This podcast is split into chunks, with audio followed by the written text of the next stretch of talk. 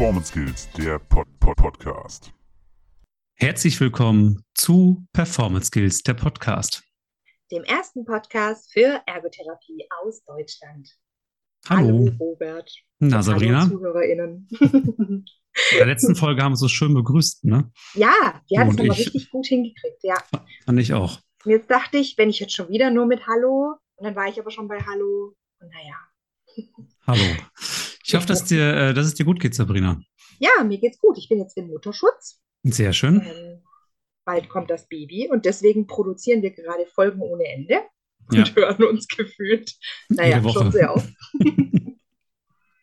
und genau, aber heute, heute nehmen wir euch, wir steigen gleich ins Thema ein. Genau, für die Ergopraxis haben wir ein äh, schönes Thema und zwar Handtherapie äh, oder PT, PTBS, also posttraumatisches Belastungssyndrom nach Handverletzungen.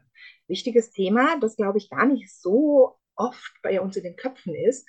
Und die liebe Ina Reinhold hat dazu einen Artikel geschrieben, der in der Ergopraxis rauskommt. Und wir haben sie heute als Interviewgast da und sagen gleich mal Hallo. Hallo. Schön, dass du da bist. Ja, ich freue mich schön. auch da zu sein. Toll. Du darfst gleich mal ein bisschen was über dich erzählen, wer du denn bist und wie so dein bisheriger Werdegang war und wie lange du denn schon an diesem Thema arbeitest.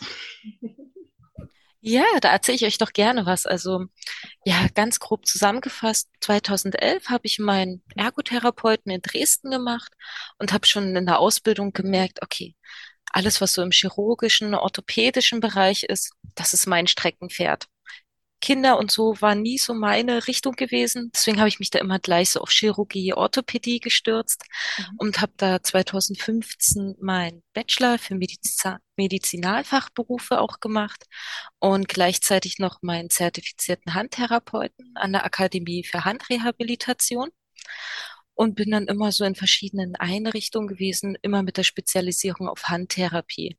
Also ganz klassisch in der Praxis gewesen, aber auch im Maßregelvollzug war ich aktiv gewesen. Und dann bin ich auch eine Zeit lang in der berufsgenossenschaftlichen Unfallklinik in Murnau gewesen.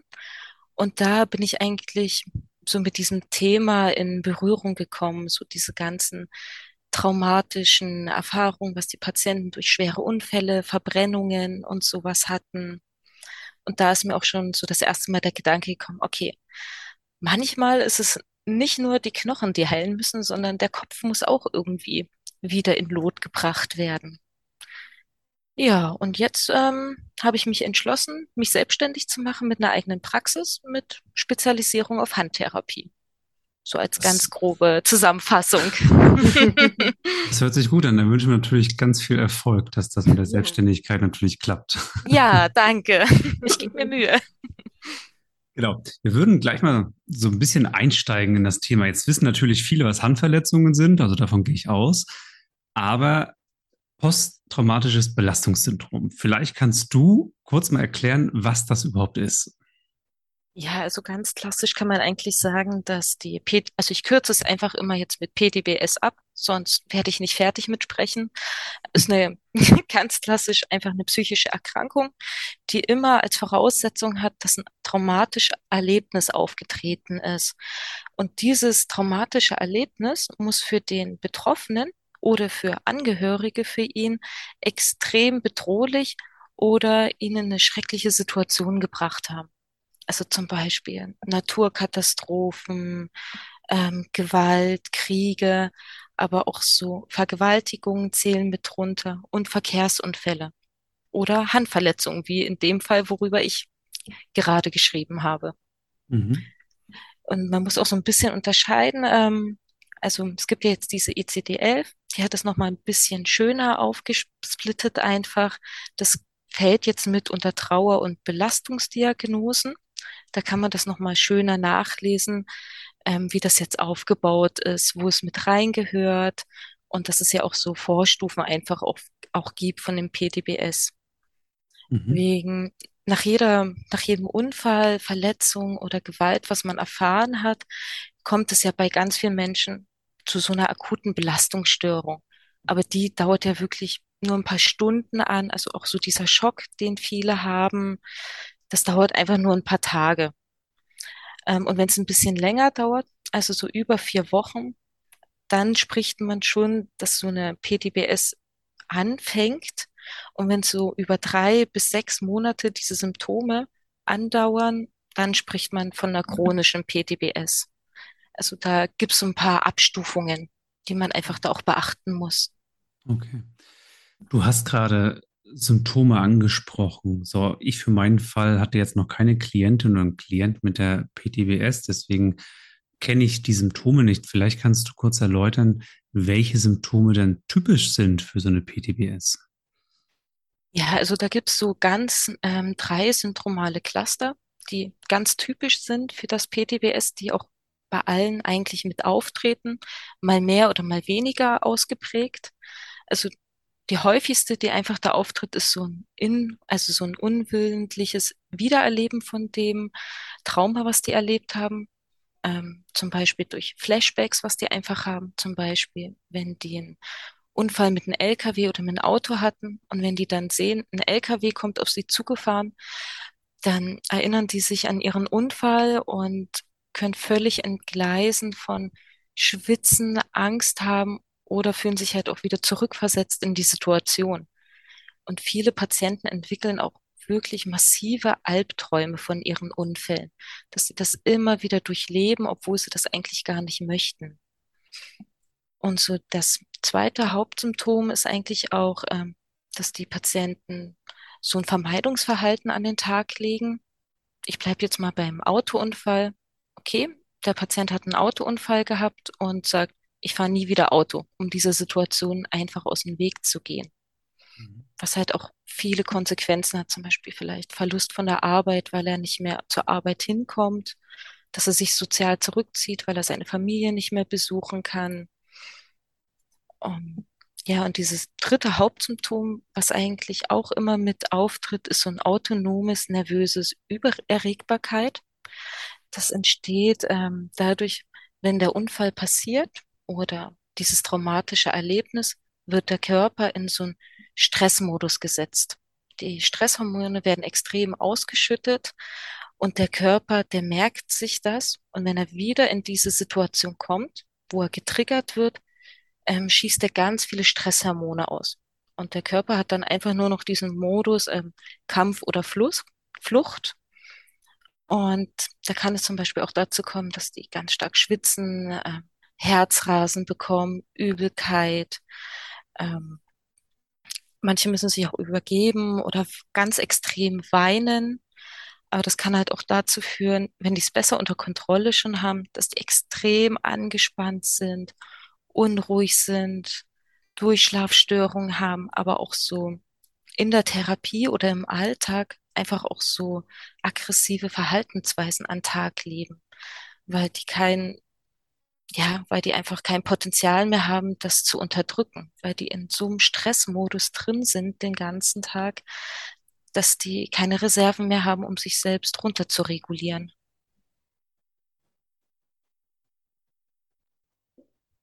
Okay, das klingt ähm, also ich finde, du hast das jetzt gerade echt nochmal gut dargestellt, wie komplex das Ganze ist.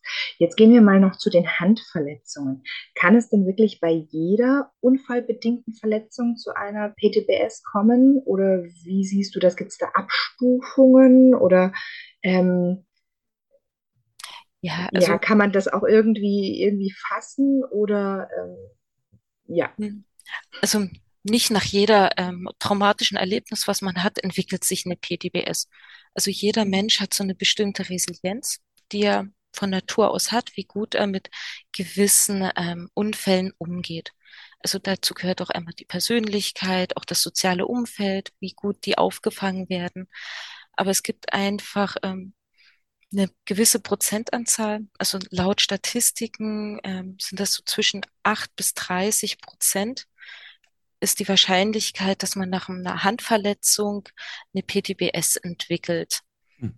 Also 30 Prozent, das ist ja, schon viel, ne? Ja, richtig. Ja, man muss halt gucken, welche Statistik man da liest. Die variieren mhm. gerne. Ja, ja. Aber es gibt so ein erhöhtes Risiko. Ähm, häufiger sind Frauen betroffen. Ähm, ja, warum auch immer, die Frauen.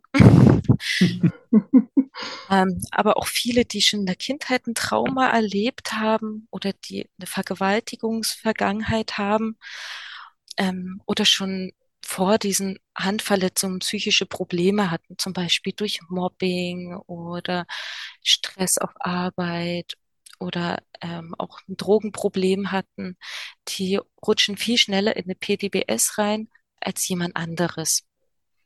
Aber bei Handverletzungen speziell jetzt, ähm, da sind auch ziemlich oft Männer einfach betroffen, weil die einfach klar an schwereren Maschinen arbeiten als Frauen.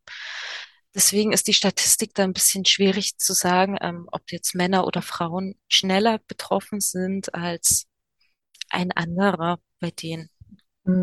Es gibt so ein paar Parameter, die einfach verzerren in dem Sinne, so wie du jetzt auch gesagt hattest, ja, ähm, an den schweren Maschinen, je nachdem, arbeiten jetzt erstmal mehr Männer, die sie da, wo sie da die Finger reinkriegen oder sowas. Und sowas verzerrt natürlich auch so eine Statistik gerne mal. Genau, deswegen sind es halt so diese Zahl 8 bis 30 Prozent. Hm. Da Ja, kann man sich raussuchen, was man möchte. aber definitiv 8 bis 30 Prozent ist ja schon was, äh, wo man sieht, das ist was, was man nicht vernachlässigen darf. Und ich denke, viele HörerInnen, die uns jetzt hier zuhören, hatten den ein oder anderen Handpatient schon. Und es ist die Frage, ob es da auch so bewusst war, dass man vielleicht auch an ein PTBS denkt. Ich schließe mich da auf keinen Fall aus. Was können denn so Alarmzeichen sein, wenn ich jetzt hier den Podcast höre und auch für dieses Thema etwas sensibilisiert werde, dass ich an meinem Klient oder an meiner Klientin erkenne, dass da vielleicht ein PTBS dahinter steckt? Ja, das Ziel in der Ergotherapie ist ja wirklich, dass wir die wieder in ihren Alltag oder in ihr Berufsleben zurückbringen möchten. Und wenn wir dann zum Beispiel merken, wir gehen jetzt auf das Thema ein, zum Beispiel mit einem Werkzeug wieder arbeiten. Und die sagen, nein, kann ich nicht. Ich kann nicht, ich kann mich dieser Situation nicht aussetzen. Ich krieg Angst davor. Das ist schon so ein erstes Alarmzeichen. Okay, da ist noch mehr dahinter. Und so wie ich schon gesagt habe, so dieses klassische Schwitzen, Herzrasen dabei. Bei manchen vielleicht auch, wenn sie einfach schon drüber erzählen, das sieht man denen ja meistens an, dass die ganz unruhig werden auf ihren Stühlen oder auch gar nicht drüber reden möchten, wie das passiert ist oder wie sie damit jetzt umgehen. Manche, die ähm, reagieren auch aggressiv drauf, ähm, wenn man sie drauf anspricht oder im Gesprächen, wenn man da raushört, okay, da tritt jetzt immer vermehrt so Flashbacks auf, wenn sie sagen, ah, heute, da habe ich mich wieder an meinen Unfall erinnert. Da habe ich einfach nur einen Ton gehört und schon wieder war ich in der Situation drin gewesen. Oder auch berichten, dass sie Schlafstörungen haben oder wirklich Angstzustände haben. Da muss man halt immer ins Gespräch mit seinem Patienten auch gehen. Und was auch noch so ein Red Flag ist für mich, wenn sie dann berichten, ähm, okay, ich trinke jetzt vermehrt Alkohol oder ich muss jetzt doch immer mal wieder ein paar Beruhigungstabletten nehmen, damit ich schlafen kann. Das ist halt auch so ein Alarmzeichen für mich. Oh, okay, die müssen sich ein bisschen selber dämpfen, um mit der Situation zurechtzukommen. Da ist einfach mehr dahinter. Hm. Vielleicht hast du, weil wir haben jetzt recht viel Theorie gehört, vielleicht hast du für uns mal ein Fallbeispiel, also über das PTBS, aber gerade nach Handverletzungen, vielleicht kannst du ein bisschen was erzählen. Mhm. Ähm, ich nenne jetzt einfach mal Herr Schneider.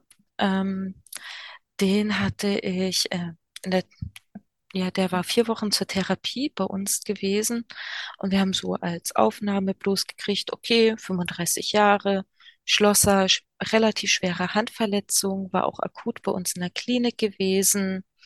Dachten wir uns, okay, schauen wir uns den jungen Mann doch erstmal an. Und dann kam er schon um die Ecke und hatte ein rotes Tuch ähm, um seine Hand gebunden gehabt, um die zu verstecken, weil er da gar nicht damit zurechtgekommen ist, dass seine Hand jetzt anders aussieht als vorher. Ähm, zur Erklärung, der ist mit einem Handschuh in eine Standbohrmaschine reingekommen und war da leider auch 15 Minuten ähm, drin gefangen gewesen mit Handschuh, bevor er ja durch einen Krankenwagen und Feuerwehr rausgeholt werden konnte. Und leider konnten die Ärzte seinen Kleinfinger und Ringfinger nicht erhalten. Die mussten leider amputiert werden. Und das war für ihn so schlimm gewesen, auch dieser Anblick von dem, von dem Unfall, dass er da ein rotes Tuch drüber gelegt hat. Und so im Lauf der ganzen Therapie ist dann auch aufgefallen, dass er auch von Schlafstörungen berichtet hat, dass er äh, auch vermehrt jetzt Alkohol getrunken hat und immer diesen Situationen in der Arbeitstherapie aus dem Weg gegangen ist. Zum Beispiel mal wieder mit einer Bohrmaschine zu arbeiten. Er wäre funktionell in der Lage gewesen, ähm, so eine Bohrmaschine in die Hand zu nehmen, aber er konnte es ähm, psychisch nicht, weil er da einfach Herzflattern, Herzrasen, er hatte auch beschrieben, er fühlt sich, als ob er gleich einen Herzinfarkt bekommt. Da ist so richtige Panikattacken dann bekommen. Ja, genau. Mhm. Und da war erst der Verdacht gewesen, okay, möchte er überhaupt noch arbeiten? Ist das so ein Vorspielen, mhm. dass er, das ist ja dann so oft, hm, okay, möchten die eigentlich wieder in ihren alten Job zurück? Aber dem hat man das wirklich angesehen, dass der Schweißperlen auf der Stirn hatte, schon wenn er dran gedacht hat, wieder in seinen Beruf zurückzugehen. Darf ich fragen, wie dieses Fallbeispiel endete? Also was, was, habt ihr vielleicht mit dem gemacht, mit dem Klienten? Weil das, das würde auch gleich irgendwie ein bisschen auch auf die nächste Frage zugeschnitten sein. Also was, was macht man denn in dem Fall? Ne? Also wie, wie geht man vor? Wie seid ihr oder du, wie seid ihr vorgegangen? Habt ihr vielleicht noch andere Professionen mit, mit einbezogen? Also an wen kann ich mich weiterhin wenden? Und wie weit wird da auch wirklich die Behandlung beeinflusst von? Mhm. Also ich hatte das Glück gehabt, dass das ja in der Klinik war und da hat man ja so ein schönes multiprofessionelles Team um sich ja. rum und auch diese kurzen Dienstwege. Da ruft man dann halt doch wirklich mal den Stationsarzt an und schildert so die Beobachtungen, die er hat. Und da kommt man auch meistens gleich ähm, zum Stationspsychologen und der kann sich das dann nochmal genauer angucken. Mhm. In unserem Fall war das dann halt ähm, wir konnten dann nochmal so ein Teammeeting einberufen und konnten unsere, äh, was wir gesehen haben, schildern. Und die, ähm, die Physiotherapeuten, die haben dasselbe gesehen. Die haben gesagt, er arbeitet gut mit, aber sobald es an Re äh, jetzt habe ich echt einen Sprachfehler, Wiedereingliederung ins in den Berufsalltag geht, da blockt er total. Und da hat man wirklich das Glück, dass die Psychologin ähm, da auch das Gespräch mit dem Patienten gesucht hat. Und da kam halt dann auch ganz viel hoch beim Patienten, dass er wirklich diese, diese Angst hatte um sein Leben, diese 15 Minuten, die er dort gefangen war. Das war für ihn so existenziell bedrohlich, dass er da ähm, immer noch mit zu kämpfen hat. Mhm. Und da konnte man halt auch einen schönen Plan mit der Psychologin zusammenarbeiten dass halt zum Beispiel die Physiotherapeuten weiter am Funktionellen arbeiten und wir in der Ergotherapie konnten mehr mit in diese Traumaexploration reingehen, also ihn wieder in den Alltag und Berufsleben zurückführen. Wie ist denn das jetzt? Bist du natürlich in einem sehr, wie soll man das sagen, sehr umfassenden Setting aktiv gewesen mit dem Klienten? Das heißt, du hattest auch ein großes Glück, äh, gewisse Berufsprofession auch an der Hand zu haben dort.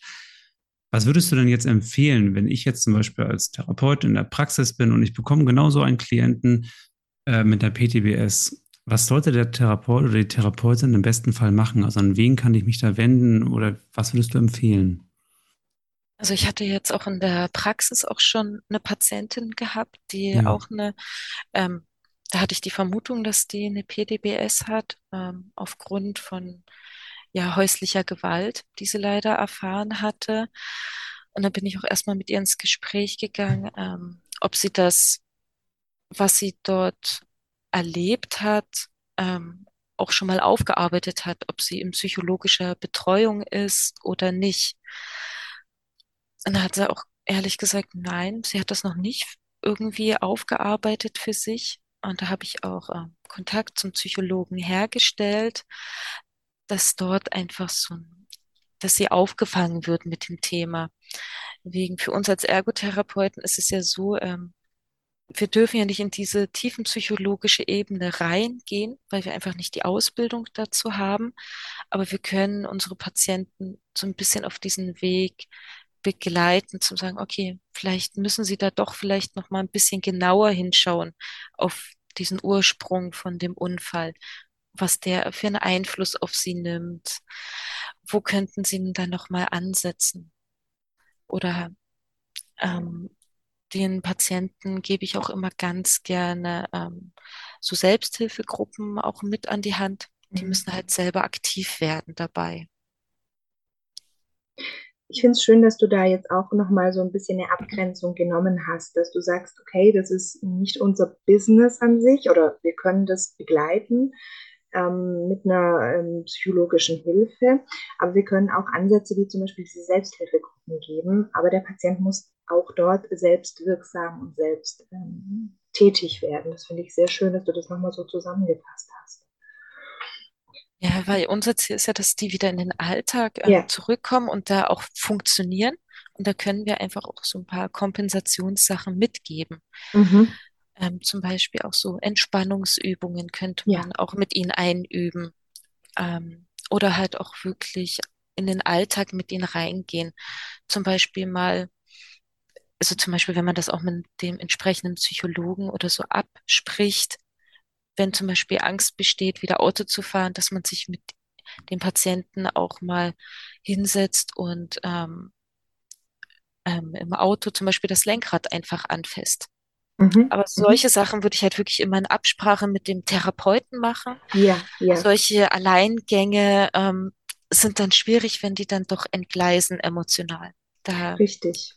Wir können wir die nicht, nicht auffangen. Genau, wir wissen nicht, was es macht und was es übers Wochenende mit denen macht. Dafür sind wir nicht ausgiebig geschult in dem Sinne. Wir sind gut geschult oder mehr oder weniger, der eine mehr oder der andere weniger, je nach Ausbildung, je nachdem, was er genossen hat, je nach Richtung auch. Aber ähm, ich finde das nochmal ganz, ganz wichtig, dass wir das ähm, interprofessionell, wenn dann dahingehend angehen. Ja.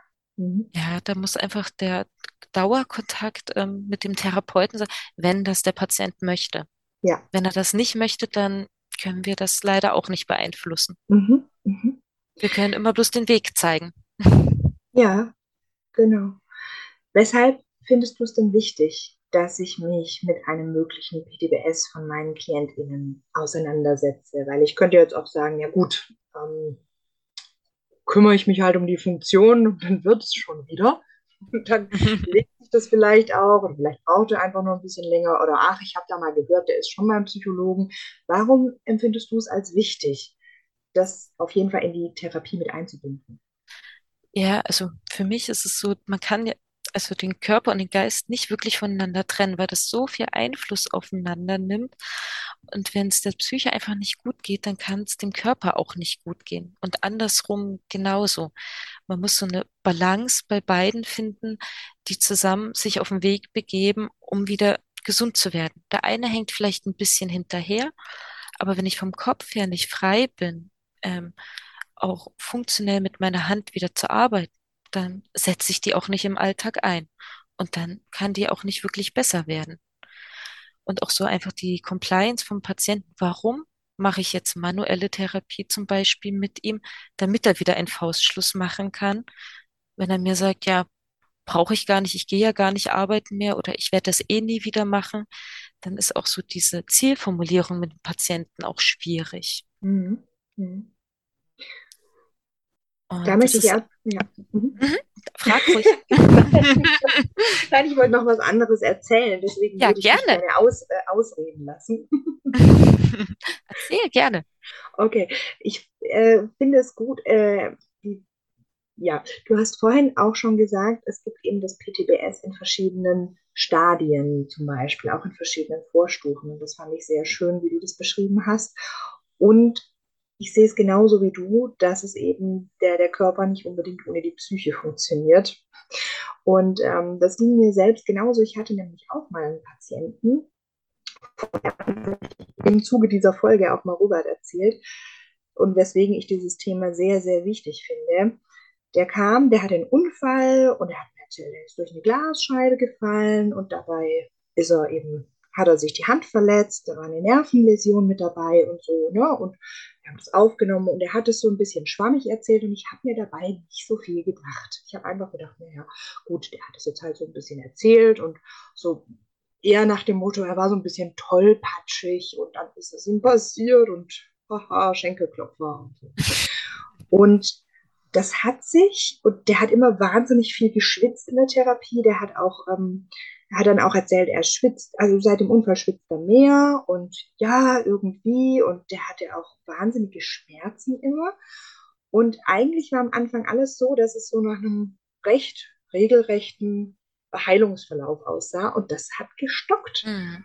Und ich konnte mir das einfach nicht erklären, warum. Und ich bin auch mit dem Chirurgen ähm, habe ich Kontakt aufgenommen. Wir haben, der war wirklich total nett. Ähm, der hat sich da wirklich viel Mühe gegeben. Er hat ihn nochmal einbestellt. Er hat dann nach einem CRPS geguckt und so weiter und so fort. Wir kamen da in einen richtig guten Austausch und sind drauf gekommen, das ist es nicht.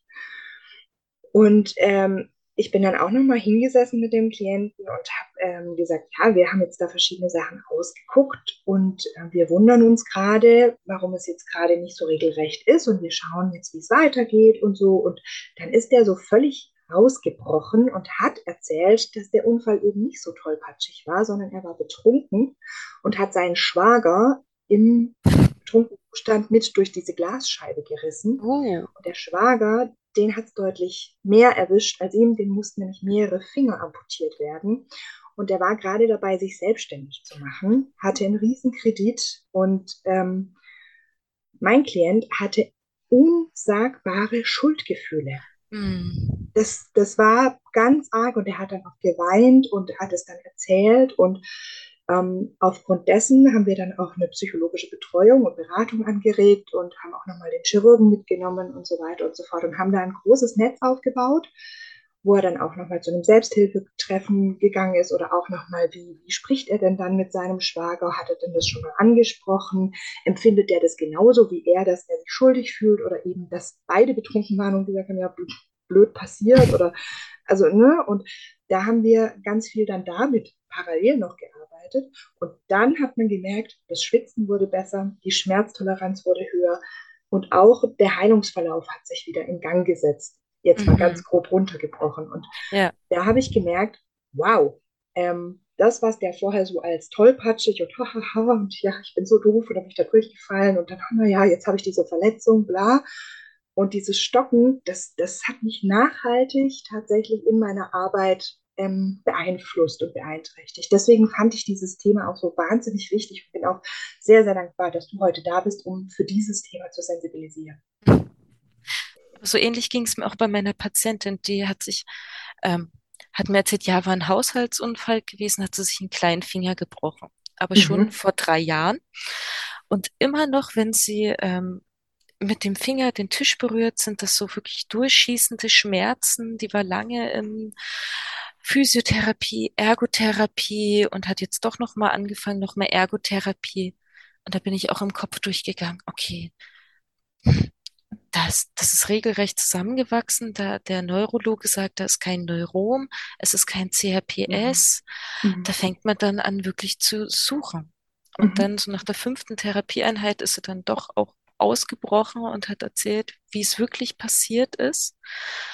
Und da konnte ich dann auch anders rangehen an die Therapie. Ich bin dann über die ähm, Spiegeltherapie bei ihr rangegangen, so mhm. ähnlich wie bei Schlaganfallpatienten, dass sie Berührung an dem Finger ähm, sieht durch einen Spiegel, aber nicht wirklich berührt wird, um einfach mhm. so diese ähm, so eine Reorganisation im Gehirn ähm, ja, mhm.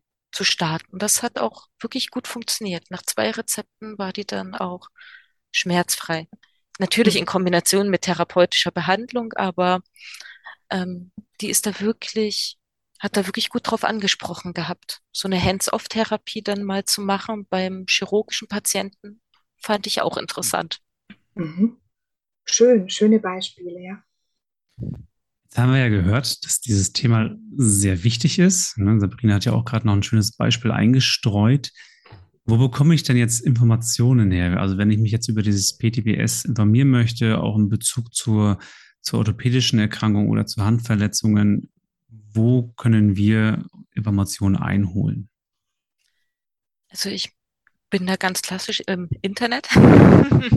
Aber ich gehe ganz viel auch in diese S3-Leitlinien, die man sich anschauen kann, wie am besten äh, eine Diagnose behandelt wird. Da schaue ich auch ganz gerne rein, was so äh, andere Therapieberufe machen, um zu wissen, okay, wo könnte ich denn mit ansetzen, um da so, ein, so einen fließenden Übergang zwischen den Therapien auch zu finden.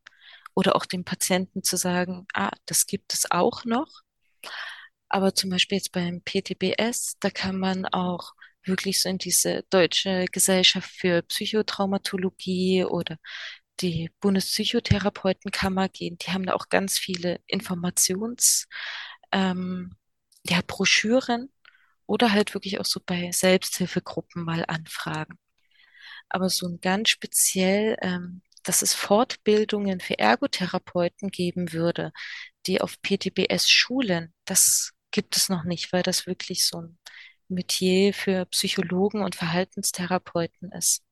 Mhm. Da, da gibt es halt leider dann, noch nicht so viel. Dann weißt du ja, was du zu tun hast. ja, genau.